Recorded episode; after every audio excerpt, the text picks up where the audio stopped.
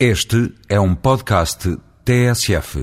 Finalmente chove em Lisboa. Sei que dizê-lo a quem neste momento está ao volante de um automóvel, numa fila interminável, não é exatamente a mensagem mais agradável num começo de manhã de trabalho. Mas este ano o frio e a chuva tardaram em chegar. Trata-se, aliás, de um bom motivo de reflexão sobre a realidade das alterações climáticas e o seu impacto nas nossas vidas cotidianas. Desde há vários anos que as diferenças entre as estações do ano se têm vindo a esbater.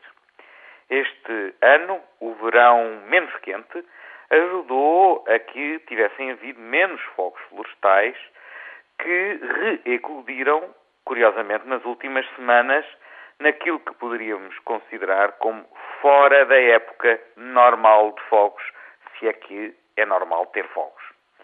O que significa que, em boa medida, estas alterações climáticas também resultam da ação humana, dos nossos pequenos hábitos de vida e muitas vezes da falta de atenção que cotidianamente não dispensamos aos equilíbrios ambientais e ao nosso comportamento para esses mesmos equilíbrios.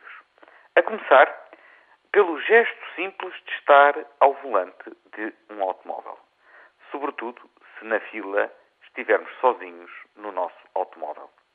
Enquanto a política de transportes nas grandes cidades não for feita a pensar no conforto das pessoas e na preservação do nosso ambiente coletivo, os discursos sobre as alterações climáticas não passam de pura retórica.